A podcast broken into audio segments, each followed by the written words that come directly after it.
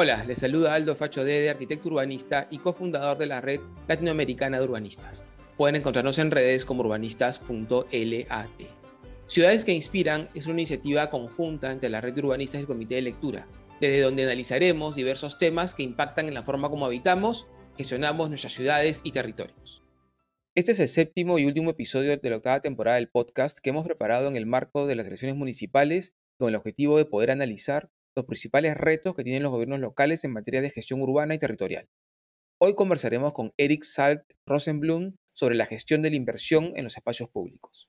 Eric es ingeniero industrial por la Universidad de Lima, especializado en sistemas integrados de gestión y gestión de proyectos y con una maestría en ciudades y sostenibilidad. Se ha desempeñado como experto en calidad y sostenibilidad de proyectos en la gerencia de proyectos del Fondo Metropolitano de Inversiones, Invermet, desde donde ha supervisado la aplicación de criterios de sostenibilidad urbana en los diversos proyectos de inversión en los espacios públicos del Cercado de Lima y la metrópoli. Recientemente ha sido designado como subgerente de diseño y desarrollo de proyectos de la gerencia de proyectos de la misma institución. Hola Eric, vengo siguiendo el trabajo de Invermet desde el inicio de la gestión del doctor Muñoz y es evidente el cambio de enfoque en la manera como como se proyectan las obras en los espacios públicos de la ciudad. Primero que nada, se han atendido las enormes carencias de los vecinos del cercado de Lima, principalmente del sector oeste, construyendo parques, pistas y veredas bajo los enfoques de sostenibilidad, inclusión y accesibilidad, priorizando a los niños, adultos mayores y peatones y ciclistas. Gratamente he descubierto obras de gran calidad recorriendo los barrios del cercado donde antes solo había tierra y basura y delincuencia. Dichas obras no tienen nada que envidiarle a Miraflores de San Isidro, con lo cual queda claro que la calidad no es cuestión de ubicación, sino de visión y compromiso de los vecinos. Para cuando se publique este último episodio de la octava temporada del podcast, ya tendremos nuevas autoridades electas y pronto tendrán que enfrentar las enormes responsabilidades que demandan la gestión municipal. Cuéntanos un poco de tu trabajo en Invermet, cuál es el potencial transformador de dicha institución en la calidad de vida de los vecinos y cuánto se puede lograr en cuatro años de gestión. Hola Aldo, ¿cómo estás? Gracias por la por este momento para conversar un poco sobre estos temas. Me pregunta sobre el potencial transformador que tenemos desde Iberver y de la municipalidad. Em, es amplio, el potencial es grandísimo. Es grandísimo y lo que más se necesita para eso es la voluntad para hacerlo. Em, hay una serie de, de instrumentos eh, normativos y gestión que, que, tenemos a disposición para poder lograrlo y que, y que no, no hacen del todo fácil la tarea. ¿no? Eh, la hacen posible, pero no la hacen fácil. En eso tenemos que mejorar. Pero creo que la voluntad es lo primero. Eh, y, y, bueno, en cuatro años de gestión se puede hacer eh, bastante, se puede hacer bastante, pero definitivamente hay asuntos que van a tener que demorar un poco más de tiempo, especialmente algunos, algunos proyectos necesariamente, desde la inversión pública, la programación se hace multianualmente y hay cosas que no necesariamente se van a cumplir en cuatro años. Eric, gracias. Es importante mencionar que uno de los principales roles de los gobiernos locales es la gestión del bienestar de los vecinos desde los espacios públicos. Es por ello que tienen competencias exclusivas en dicha materia y en el caso de Lima Metropolitana tiene competencias para gestionar los espacios públicos del Cercado de Lima, que es su distrito, y además también los de la metrópoli principalmente las vías metropolitanas, los parques zonales, los parques metropolitanos y otros espacios, ¿no? digamos, de la escala de la ciudad. Invermet ahí tiene un rol importantísimo, porque es la empresa que invierte en dichos espacios, ¿no? Y ese, poder, esa capacidad transformadora eh, toma gravitancia en la calidad de vida de las personas. Cuéntanos cómo acciona Invermet, cómo gestiona su plan de inversiones, cómo se planifican dichos proyectos y también cuéntanos un poco de esa diversidad de escalas, ¿no? porque hablamos desde el barrio, desde el, conjunto de vecinos, el espacio más local, hasta una gran avenida o un gran parque zonal. Sí, claro. Te cuento un poco más del contexto. Invermet es una unidad formuladora y ejecutora de inversiones de la municipalidad, como otras varias. ¿no? Existe EMAPE, existe la, gerencia de administración, existe el programa regional, existe CERPAR y otras OPDs que también tienen estas funciones de formular y de ejecutar inversiones. Invermet tiene dos, dos principales funciones, una que es este, de digamos, gestionar proyectos de inversión por todo su ciclo de vida, este, desde su formulación hasta que se hace la obra, y también una función de, supervisar eh, contratos. Yo me he desempeñado en la, en la primera. El, proceso está muy, muy regido por la, el propio marco normativo ¿no? del, del Invierte P que te marca el, el, proceso general. ¿no? En, líneas generales, eh, todo comienza con una, con una idea de proyecto que, que hay que registrar en el, el, banco de inversiones, luego de eso se ve el de definir un presupuesto eh, a través del, por la metodología que, que la propia norma nos, nos, dice para hacerlo multianualmente. Eh, y luego pasamos a la, a la, elaboración del perfil de este proyecto eh, o esta inversión, como es el término que más se utiliza en, el, en la norma. Eh, luego pasamos a elaborar un expediente técnico o, o, o documento eh, similar. y luego pasamos a la obra, la cual se culmina se liquida finalmente, se hace la transferencia a, la, a la, entidad usuaria que le va a dar eh, operación y mantenimiento a, a, ese espacio o a esa infraestructura y ahí estaríamos cerrando el, el, ciclo. La norma también habla de, de, una, una evaluación a posteriori que se hace de los, de los resultados, pero eh, para verdades es un, una etapa que a nivel nacional se aplica muy poco desde, desde todas las unidades este, ejecutores y formuladores. Ese es un poco el proceso general ligado a la, normativa que tenemos y que aplicamos en Invermet. Invermet no tiene límites desde su creación, o sea, desde su eh, crea con un decreto de ley, no en cuanto al tipo de obras que pueden, infraestructura que pueden ejecutar, ¿no? Como si quizás algunas otras unidades formuladas ejecutoras sí este, si los tienen, ¿no? Por ejemplo, SERPAR eh, puede ejecutar obras, pero va a estar siempre ligadas al tema de parques, específicamente a ciertos parques, no cualquier parque. Y así cada unidad formuladora y ejecutora los tiene. Eh, en el caso de Invermed, no. Eh, no. Nos ceñimos a infraestructura urbana de todo tipo. Entonces, eh, de Invermed vas a, si uno inspecciona, va a haber obras en espacios públicos de tipo recreativo, parques, plazas y demás, eh, vías de todo tipo, eh, incluso infraestructura como instalaciones específicas, como pueden ser cámaras de videovigilancia, cercos perimétricos o similares. ¿no? Entonces, hay un abanico grande dentro de lo que Invermet puede hacer. Qué interesante, Eric. O sea, Invermet es realmente el gran brazo ejecutor de la Municipalidad de Lima. O sea, cuando nuestros candidatos, bueno, cuando ya salga este podcast, ya tendremos nuevos alcaldes, hablan de todas las obras que quieren hacer para Lima en tan poco tiempo, entendemos que Invermet sería ese brazo ejecutor. Si bien hay otras entidades que tienen capacidad de ejecución, pero tienen capacidades acotadas en sus espacios de, de gobernanza, ¿no? Pero en cambio Invermet tiene una mirada mucho más amplia, con lo cual, pues, tiene también un rol enorme, una complejidad y diversidad enorme, porque si va desde un sistema de biovigilancia, un parque de un barrio, a una avenida, ¿no? O una gran infraestructura metropolitana, claro, el, salto de escala es importante y por ende la capacidad también de gestionar la escala es importante y el enfoque. Y ahí me gustaría entrar, Eric, porque una de las cosas que yo más he valorado, y, y te lo he dicho, digamos, de, de, manera sincera, como alguna vez también he criticado cuando, cuando ha correspondido, una de las grandes virtudes de la actual gestión de Invermed es el enfoque que se le ha dado a las obras de infraestructura, que es un enfoque desde las personas y se ha destacado mucho la escala barrial. O sea, se ha invertido mucho en los barrios del cercado de Lima, zonas abandonadas por décadas, eh, algunas de origen informal, que se han consolidado y otras directamente marginadas, porque el alcalde metropolitano es el alcalde del cercado, cosa que pareciera que ninguno de los candidatos que nos han estado contando las cosas que van a hacer por Lima se, se hubiese enterado, porque no he escuchado una sola eh, promesa o propuesta para el cercado de Lima, ¿no? pero ellos son sus vecinos. Y esto es importante porque además hemos visto cómo se ha podido transformar el espacio desde la movilidad sostenible y la inclusividad. Entonces, cuéntanos cómo, eh, si, cuéntanos si ese enfoque eh, ya está instaurado en Invermed eh, o, es, o depende mucho de las personas que trabajan en Invermed, en el caso de ustedes como equipo, eh, si esto tiene que ver ya con un cambio de la, manera como la municipalidad está enfocando la inversión pública y en todo caso, ¿qué debiéramos hacer para que dicho enfoque se mejore y se fortalezca y podamos realmente tener una ciudad mm, donde la calidad de vida de las personas se incremente y donde todos nos sentamos incluidos? Ese enfoque ha estado siempre en el discurso de, del alcalde Muñoz eh, y, y, y, que el alcalde siempre ha buscado de que todas las unidades ejecutoras y formuladoras que tiene a su cargo obren bajo ese, bajo ese enfoque.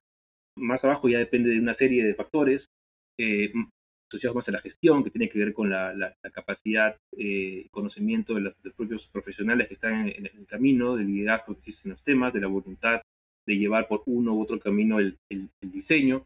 Y bueno, en el caso de, de, Ibermet, eh, no, no podría hablar por, por otras entidades, pero hemos tenido desde la gerencia de proyectos esta área que se creó específicamente para velar por la calidad y sostenibilidad.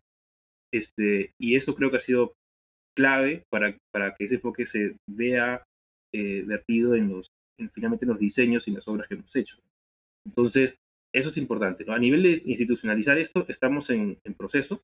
Esperamos, de hecho, cuento como tema paralelo, estamos en un proceso de certificación de ISO 9001 y 37001 en la entidad. Y eso ayuda bastante para justamente estandarizar e institucionalizar procedimientos, estándares. Eh, y vamos a buscar en este tiempo que nos queda llevarlo por ese camino también. También nos ha ayudado en esta gestión que hay aspectos que han buscado también institucionalizar este tipo de enfoques. ¿no? Eh, en esta gestión municipal en general se ha, por ejemplo, aprobado el Plan de Acción Climática, un documento muy importante que ha dado pie a que proyectistas puedan eh, respaldarse en eso para sus ideas hacia la sostenibilidad urbana.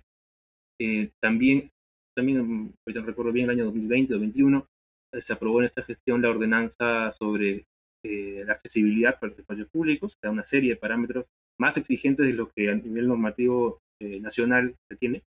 Y hace unos días nada más se aprobó el manual de diseño inclusivo eh, de la municipalidad, la semana pasada, si no me equivoco. Entonces, esta municipalidad, esta gestión se ha, se ha preocupado de crear instrumentos que ayuden, no solo Invermeta, cualquier unidad formuladora y ejecutora para ir en ese camino, más allá de eh, los discursos. Eso es bien interesante, Eric, porque también pone en evidencia un rol importantísimo de los gobiernos locales, que es la planificación y para la mejor gestión. Entonces, no solamente se trata de hacer obras, sino que esas obras estén hechas en el marco de una visión integral, de una planificación y que eso se acompañe de ordenanzas e instrumentos que permitan fortalecer dicho enfoque, que no sea solamente, que no, que no esté atado al, al individuo, al gestor, al profesional que lleva el proyecto, sino que sea institucionalizado y que sea más difícil que sea vulnerado. Me refiero obviamente a las, a las buenas prácticas, ¿no? Eso es importante lo que mencionas. Has hablado también del, del, proceso, del tiempo que demanda poder llegar a una obra pública, como sería un parque, una pista, bueno, una pista no, un espacio público vial, porque es más que la pista, obviamente, eh, tiene que ver con veredas, con árboles y más, eh, o, digamos, una infraestructura de mayor escala, ¿no? Pero claro, las necesidades están hoy, están ayer realmente, están ayer, ¿no? Entonces, si, si vamos a pensar que recién en el tercer o cuarto año vamos a poder empezar con las obras, no por nada las ciudades se llenan de obras en el último año de gestión, porque si en, el primer año dicen que es un año de aclimatamiento, de entender qué está pasando, el segundo eh, hago el perfil de proyecto, ¿no? De ahí hago la inversión y recién puedo ejecutar con suerte el cuarto, con lo cual pues tenemos cuatro, años en los cuales las necesidades de las personas se agudizan por la falta justamente de, actuación. No es que no se esté haciendo nada, es que tardamos en hacer porque así es como el Estado invierte. Pero en ese interín algo se tiene que poder hacer, ¿no es cierto? Y entiendo que desde Lima se han estado haciendo algunas acciones eh, temporales orientadas a poder justamente atender esa necesidad inmediata de los vecinos, sobre todo el cercado de Lima, de poder mejorar la calidad de vida urbana y también a su, vez, Eric, que sirven como pilotos, porque mientras yo genero el proyecto de inversión, que es a largo plazo, yo puedo generar algunas activaciones que me permiten ir probando, ir viendo por dónde debo orientar ese proyecto inclusive, ¿no? Lo cual hace que ese proyecto cuando se ejecute sea mucho mejor eh, recibido, tenga mucho mejor éxito y la gente misma lo cuide y lo valore. Cuéntanos un poco de esa experiencia. Claro, acá es importante mencionar que todo el proceso que has mencionado es del de la inversión pública. No, eh, no es la única manera de, incidir en la infraestructura urbana. La, la, otra manera es a través de gasto corriente para, por ejemplo, mantenimiento. Entonces, eh, si la necesidad, como dices, es de ayer, si hay eh, un bache en la pista, una rampa peatonal que no funciona, esas cosas sí son posibles, este, tiene que haber una gestión también efectiva y demás, pero sí son posibles de hacerlo en el más corto plazo. ¿no? Eh, obviamente también un tema presupuestal de por medio, pues esto también se planifica, eh, pero hay, hay, hay maneras de, de, agilizar este tipo de intervenciones urgentes. ¿no? No, a través de las corrientes no podemos esperar eh, estos cambios transformativos que buscamos en los espacios, son más de dar esas condiciones mínimas. Para eso se encargan otras, otras dependencias de la municipalidad, que no, no es Invermed no trabaja con gasto corriente, solamente con gasto de inversión, este, por ejemplo, en el caso del Cercado de Lima, es, la gerencia de servicios de la ciudad y gestión ambiental la que se encarga de incidir en, estas, estos gastos de mantenimiento. Este, y, mejoras muy marginales, pero, pero, pero en ese sentido, porque si no, ya pasamos a otros conceptos de rehabilitación, ya no es mantenimiento exactamente. Tienen que ellos estar ceñidos a ese concepto de mantenimiento, porque están en esa etapa, además, de la operación y mantenimiento de la, de la inversión. En esta gestión, eh, ha habido una, un, programa, un programa que se llamaba Limeños al Bicentenario, y, otro que se llamaba Lima Te Cuida, que eh, trabajaba desde la, gerencia municipal y con mucho apoyo precisamente de la, de la gerencia de servicios de la ciudad. Y ellos buscaron ir un poco más allá del mantenimiento y con ese gasto corriente o con eh, gastos, de, más bien recursos provenientes de donaciones también, y quizás este, que Carlos Javier Vera te va a explicar un poco más a detalle, se lograron recuperar espacios, se lograron activar espacios para incidir, para lograr cerrar esas brechas rápidamente. La gran desventaja es, obviamente, que se trabaja con material que es efímero, que no, necesariamente es permanente en el tiempo, que tiene larga vida útil. Entonces ahí entra, ahí debería entrar entonces la inversión pública como el siguiente gran paso que ya permite tener infraestructura permanente que confirma esos diseños iniciales este, que se trabajaron sobre el espacio público. Ha sido una, una intención, eh, pero creo que no hemos llegado a hacer esa, esa concatenación de primera fase, segunda fase. Y eso creo que es algo que siguientes gestiones pueden trabajar. Lograr que haya esta fase previa que reduce, digamos, atiende, atiende lo, lo, urgente y, y este, además sirve de piloto para algo más permanente. Eh, según, ahorita no existe marco normativo que facilite esto. ¿no? Eh, eh, hablábamos de los plazos de, de, la inversión pública, que son tal cual como indicas. ¿no? Normalmente se, nos vamos al tercer, cuarto año de gestión porque así, así nos dan los tiempos. Y en ninguna parte de, de la, del proceso de inversión pública está una fase ni de piloteo, ni de eh, urbanismo táctico, arquitectura efímera, como queramos.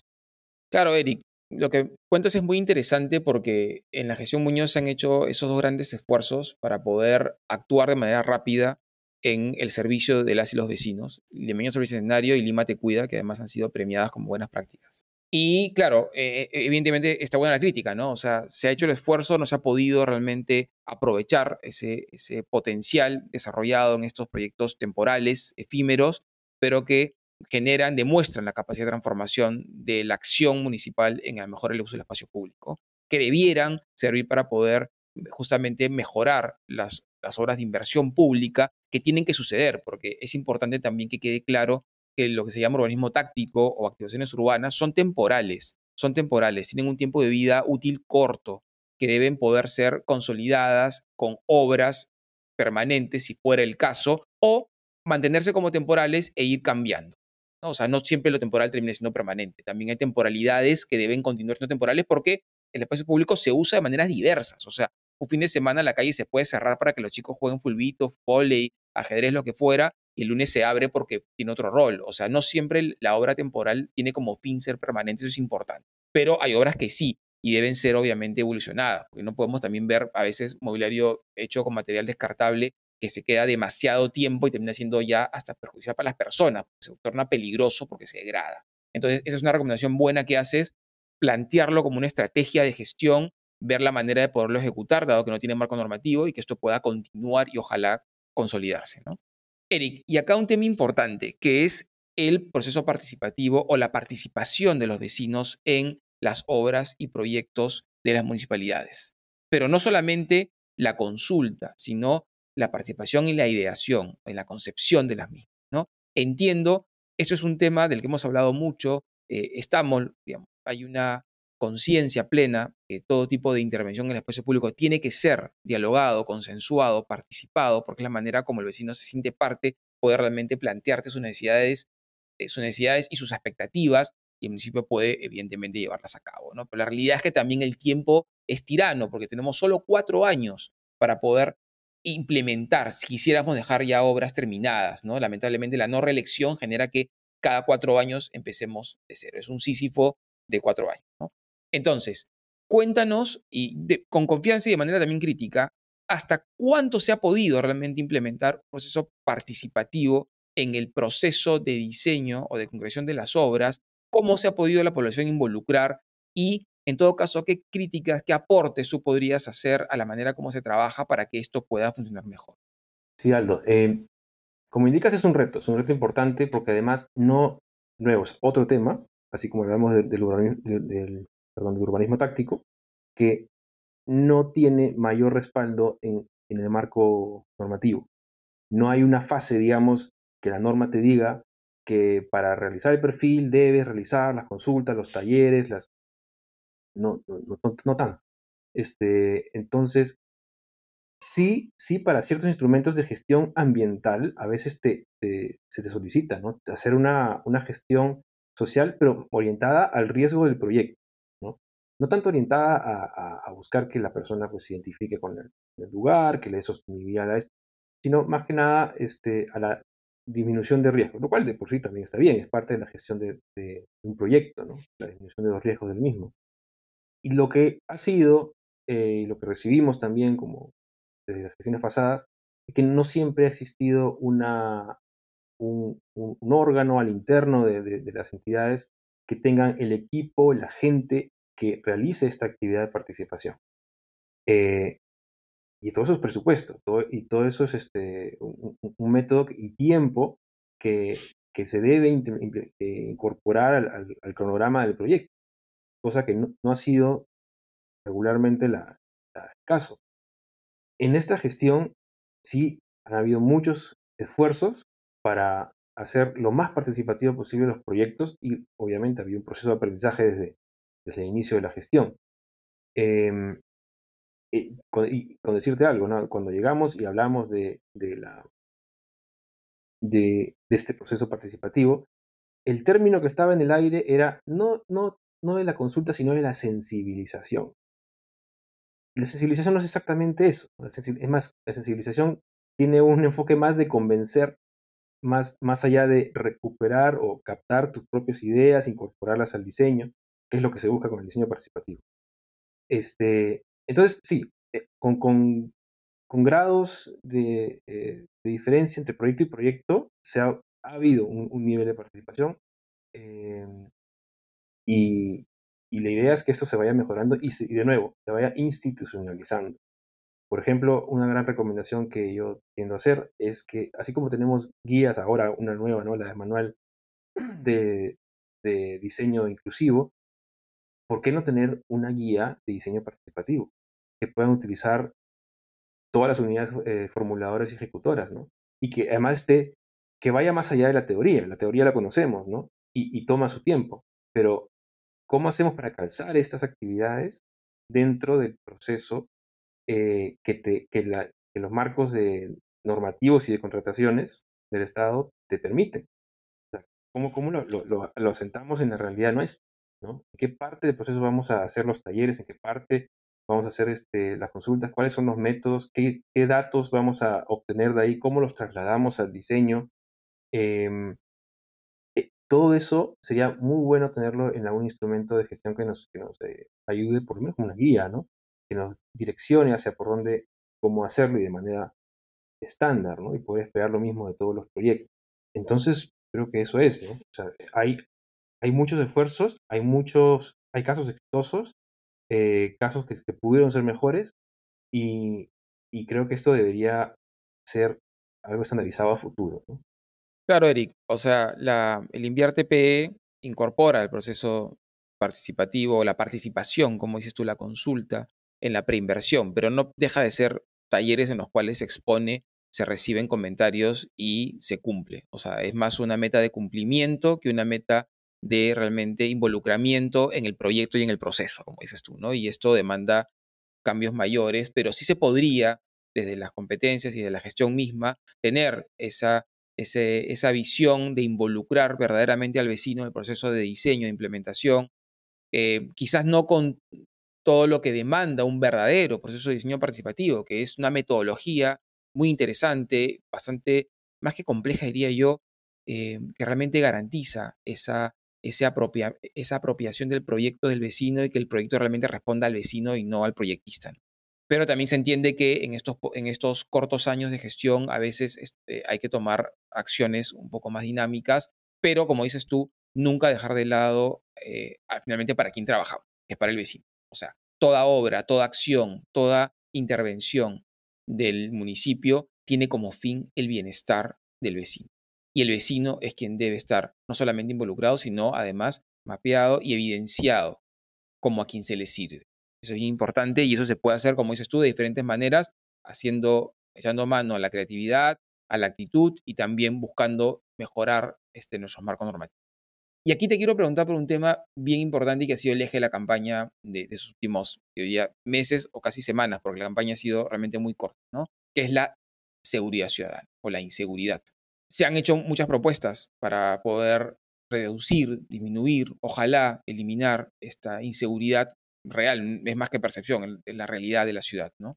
Y gran parte de ellas estaban fuera, de, eso lo han dicho diferentes expertos, fuera de competencias del alcalde metropolitano, ¿cierto? Pero hay, un, hay una muy importante en la cual el alcalde metropolitano y el CITAL además tienen competencia plena, que es justamente en la gestión de los espacios públicos, de lo que hemos venido hablando todo este tiempo. Y eh, si bien uno no va a cambiar la realidad con una buena obra, uno va a ayudar muchísimo a que esa realidad si, se oriente a cambiar, ¿no cierto? O sea, un espacio oscuro, lúgubre, sucio, donde tú te, da miedo caminar porque sientes que te van a saltar, a un espacio luminoso, eh, abierto, no ventilado, donde tú sientes que te están cuidando y que te están observando, hay un cambio importante en la conducta, en, cómo nos comportamos en el espacio, tanto los que lo usamos como los que pretenden delinquir. Y eso obviamente ayuda a reducir ese riesgo y esa inseguridad. Entonces, sí quería preguntarte cómo ustedes como Invermet habían incorporado esta variable de la seguridad ciudadana ¿eh? desde los proyectos si habían ustedes podido medir o ver el impacto de los proyectos en ese tema tan importante y qué podrías recomendarnos justamente hacia ese enfoque de proyectos en el espacio público orientados no solamente a incrementar el bienestar, sino también a la seguridad. Sí, Aldo, eh, hemos sido súper conscientes de que esa es la principal, la principal molestia y preocupación que, que, tiene la población de Lima en, todos los proyectos, desde parques que hemos diseñado y, vías. Y de hecho ha sido ese eje con el, con el cual este, hemos trabajado tanto las aproximaciones a los vecinos como el diseño en sí, para que sea ese el gran beneficio que, que, trae dentro de todo. Y no ha sido fácil, no ha sido fácil. Uno podría imaginar que uno diciéndole al vecino, oye, te vamos a tratar un, espacio que, que tiene todas estas características que va a ser tu espacio más seguro. Y nos hemos encontrado con una serie de respuestas. Eh, en algunos casos hemos podido, eh, de alguna manera, convencer al vecino de que era un, camino adecuado y que sí va, sí va efectivamente a, lograr reducir la inseguridad. Y ha habido muchos vecinos que no se han, en su momento, no se eh, del tema, pero que luego, con, la, obra realizada, han cambiado de parecer. Este, ¿Y por qué? la pregunta que nos hacemos es ¿por qué, por qué existe toda esta resistencia a, esto? Lo que sucede es que se asocia todavía en muchos barrios de Lima, y en el cercado de Lima, eh, que es un caso más, que los espacios públicos son para verlos, son para eh, contemplarlos, y mientras más em, activos los haces, van a venir personas que no son necesariamente las que conozco, no son necesariamente las que están en mi barrio, que viven conmigo, este, o cerca de mí, y por tanto me da miedo. Por lo tanto, no, no sé qué va a pasar, no, sé quién es esta persona, no sé quién es la otra. Entonces prefieren, se tiende a preferir este, que, que estos parques permanezcan como muchos enrejados, no solo enrejados en su perímetro, sino enrejados en toda la manzana y que sean accesibles solamente a los vecinos como si fuera un caso en condominio. Este, y es lograr cambiar ese chip ha sido difícil. Este, en unos parques más que otros. Eh, pero se ha, se, ha, logrado, ¿no? Y eh, hemos, como lo, tú decías, ¿no? Hemos logrado espacios que antes eran oscuros, eran prácticamente tenebrosos, pasar por ellos o en, pésimo estado a espacios iluminados, espacios con personas que no son necesariamente como los vecinos decían, van a venir los borrachos, van a venir los estudiantes a tomar, van a venir las parejitas, mira, las cosas que se dicen, ¿no? Este, no, va a, va a venir limeños como nosotros, aquí al espacio que es de todos, a usarlo y además esto le suma ojos. o sea, y hoy las personas no solo tienen dos ojos, tienen tres ojos. Tienen los, dos ojos biológicos con los que nacemos, este, si tuviste la suerte de nacer con dos ojos, y este, los celulares. Cada uno tiene un celular con lo que además puede filmar y demás. Entonces, todo eso son, son este, acumular esas cámaras de vigilancia que ustedes mismos vecinos piden y solicitan. Bueno, cada persona la tiene en realidad en su bolsillo. Este, entonces necesitamos esas personas también. Y ese tipo de cosas logran a veces convencer, o al menos dar la, el beneficio de la duda, o que ellos nos den el beneficio de la duda a nosotros como proyectistas. Y la iluminación, que eso sí está claro, ¿no? ahí no hay mucho que, decir, la gente la tiene clara, que más iluminación hace el lugar más seguro, y lo estamos haciendo. Eh, ahí, como dato adicional que nos hemos topado, es que eh, no es tan fácil cambiar la iluminación o el, alumbrado público que las, em, los operadores de servicios nos brindan. O sea, en el servicio, eh, Luz del Sur no es tan fácil hacerlo, porque no está dentro del proyecto de inversión, porque son activos privados. Entonces, y, hay, un marco normativo que les aplica a ellos, este, eh, eh, que tiene que ceñirse a una cantidad de lúmenes, a, unos luxes específicos, por según la zona, y no más. Además de eso, es costo para ellos. Entonces ellos normalmente van a regirse al mínimo. Entonces, el LED les permite mantener este, los mismos costos y aumentar esa, esa, esa, iluminación. Pero ¿quién hace esa inversión? Ellos no están del todo dispuestos a hacerlo. Entonces, hemos tenido que transar una serie de convenios en algunos casos eh, para poder hacerlo, pues no es nada fácil. La, norma no, no, no va hacia eso, va hacia mínimos, no hacia lo que va a hacer que las personas se sientan seguras, que, aumente la percepción de la, de la, seguridad de uno para que salga de su casa. Eh, entonces ahí creo que hay una gran brecha que escapa totalmente de un marco normativo nacional que debe dar, mejorar para que estos proyectos de inversión pública tengan esa, esa iluminación provenientes de esos operadores de servicio, porque lo que hemos tenido que hacer es generar, aplicar, implementar iluminación que se le llama ornamental, que en realidad yo suelo llamar iluminación peatonal, que es de, menor altura, este, a nivel del peatón, pero eso lo, se le carga finalmente a la municipalidad. Son cuentas que la municipalidad tiene que pagar. ¿no? no debería, confiamos que no debería ser así. Este tipo de alumbrado puntual, eh, eh, peatonal, ornamental, como queramos llamarle, debe, debe existir, pero eh, nos, estamos un poco obligados a em, apoyarnos principalmente en eso porque no tenemos injerencia sobre el resto del alumbrado, que debería hacer un papel más importante. Y eso, eso también es algo que puede mejorarse en todo este, este, este potencial que tiene el espacio público de, mejorar la, seguridad de la zona, más allá de los elementos de vigilancia artificial, que yo le llamo, que pueden ser cámaras, pueden ser este, vigilantes, patrulleros, que es lo que la, eh, ¿cómo se dice? Este, casetas de vigilancia, perdón, es lo que normalmente el vecino pide. El vecino pide, dame cámaras, dame más gente, más patrulleros, ponme perros de seguridad, es, ponme rejas, ¿no? Eh, no se ve el otro lado, ¿no? Entonces, eh, ha sido una experiencia bien, bien simpática ver cómo al final de estos, de estos proyectos, tenemos 10 parques en Cercado de Lima que hemos ejecutado este, esta gestión, que en todos los casos ha mejorado la percepción de seguridad de esos lugares. ¿no? Eric, gracias. Qué interesante lo que mencionas y, también es importante conocer la complejidad también de la, de la gestión de los espacios públicos. Porque uno dice, bueno, pero ponga más lámparas, pero no se puede, no es que no se puede, es que hay, como dices tú, es, una empresa privada que tiene un contrato eh, diseñado en base a mínimos y si uno quiere mejorar la iluminación con lámparas nuevas, con más luminarias, te dicen, no, no está dentro de mis no, está dentro de mi contrato. ¿Quién la pone? ¿Quién invierte? ¿A, qué, ¿A dónde la conecto? ¿Tener un medidor para esas lámparas aparte, asociado al parque? Y como dices tú, eso carga el municipio. Y ojo, eh, Todos pagamos el alumbrado público, no es que las empresas nos lo, regalan, lo pagamos en nuestras boletas de luz. Está la tasa de alumbrado público. Entonces, también, como dices tú, es importante visibilizarlo para también poder dialogarlo y poder también mejorarlo, porque evidentemente todo está a servicio de las personas, todo.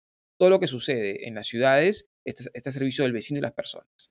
Empresa privada, empresa pública, municipalidad. Entonces, si no entendemos que el fin es el bienestar colectivo y la seguridad es importantísimo para ello, estamos complicados, ¿no? Pero bueno, hay una gestión importante y también una búsqueda de poder resolverlo en el corto plazo, porque probablemente si nos enfocamos en cambiar ese contrato, vamos a estar los cuatro años de gestión y no vamos a tener ningún resultado. Entonces es importante también ver cómo poder buscar eh, herramientas o con mucho ingenio y capacidad de gestión que puedan ayudarnos a poder resolver estos temas a la vez que se trabaja en lo grande, ¿no? Importante.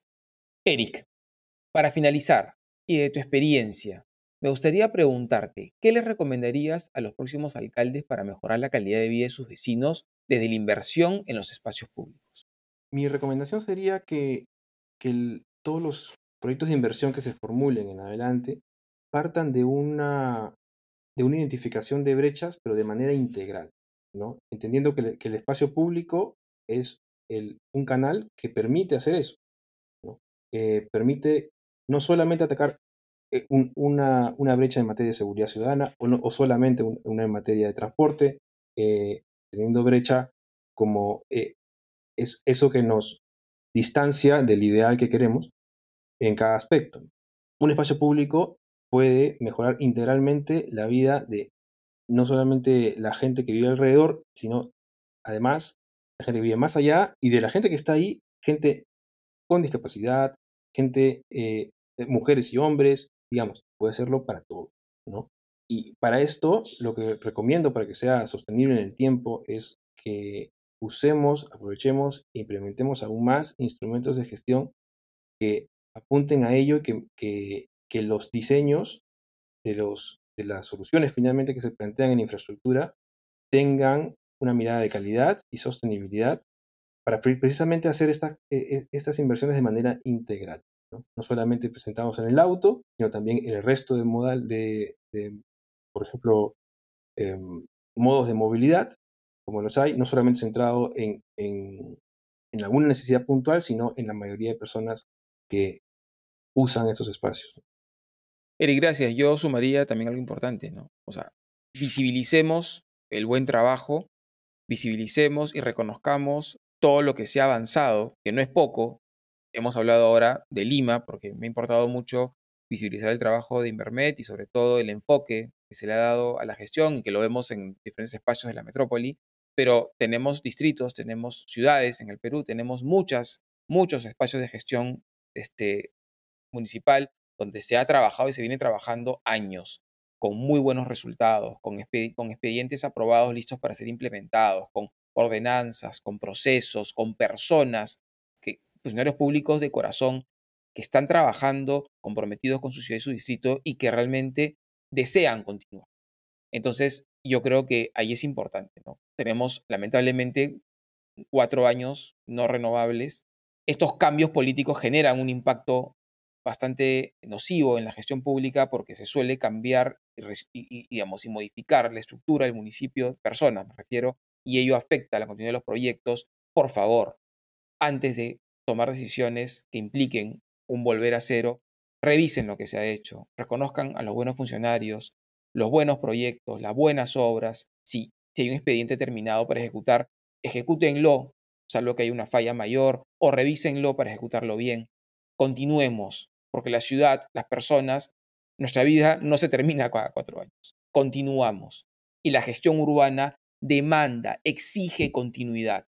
La única manera que vamos a poder realmente ver cambios positivos en la manera como habitamos es continuando las políticas públicas, los proyectos y para ello necesitamos funcionarios comprometidos que puedan continuar trabajando. Así que por favor, conversen, dialoguen, escuchen y permítannos poder seguir trabajando por nuestras ciudades.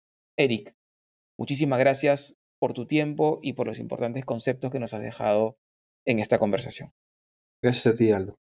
Por mi parte, me despido hasta una nueva visita a aquellas ciudades que nos inspiran y apasionan. Muchas gracias por escuchar.